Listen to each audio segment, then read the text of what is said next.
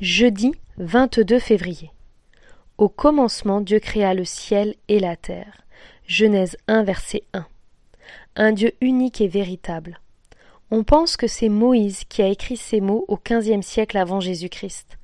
À l'époque de l'Égypte des pharaons, de la mégapole de Babylone, de l'empire hittite, de l'Inde des épopées védiques, deux siècles avant l'époque supposée de la guerre de Troie. Au temps des mythologies, de la guerre avec des archers montés sur des chars.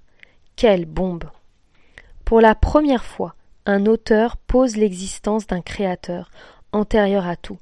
Il ne se base pas sur l'existence fondamentale de deux éléments contraires qui auraient toujours été là, générant un dieu par une quelconque réaction chimique, ni d'un chaos bouillonnant originel qui aurait toujours existé et d'où émerge l'être qui mettra de l'ordre.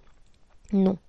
Il écrit que cet être précède toute chose, que c'est lui qui a créé, de sa seule volonté, les éléments primordiaux. Les conséquences logiques sont gigantesques. Ça veut dire que Dieu est antérieur même à toute forme de logique, de loi naturelle, même du temps et de l'espace.